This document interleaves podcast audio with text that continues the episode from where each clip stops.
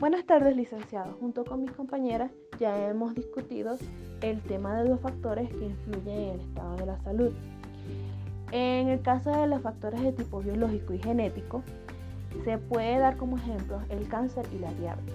No son enfermedades que se adquieren inmediatamente al nacer, pero se tiene una alta probabilidad de adquirirlas en el transcurso de la vida si no se toman las medidas necesarias.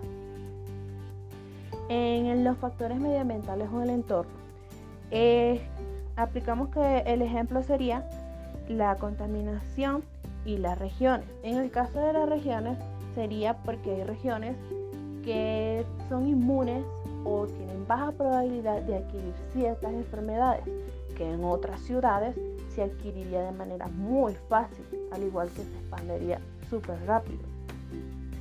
En los factores de comportamientos y personal, el, el ejemplo serían las costumbres y las tradiciones. Hay pueblos y regiones en donde no se acostumbra a acudir a un médico cuando se está enfermo. Y en caso de acudir a uno, normalmente no suelen seguir el tratamiento que se le ha mandado a, la, esa persona, sino que recurren a la medicina natural de su pueblo, lo que están acostumbrados a tomar para esa enfermedad.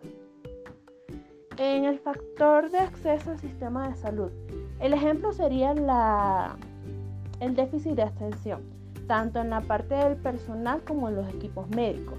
Es cierto que hay hospitales con una calidad de detección excelente, pero en los pueblos de bajo recursos normalmente suele haber un solo hospital y la calidad de atención es muy pero muy baja.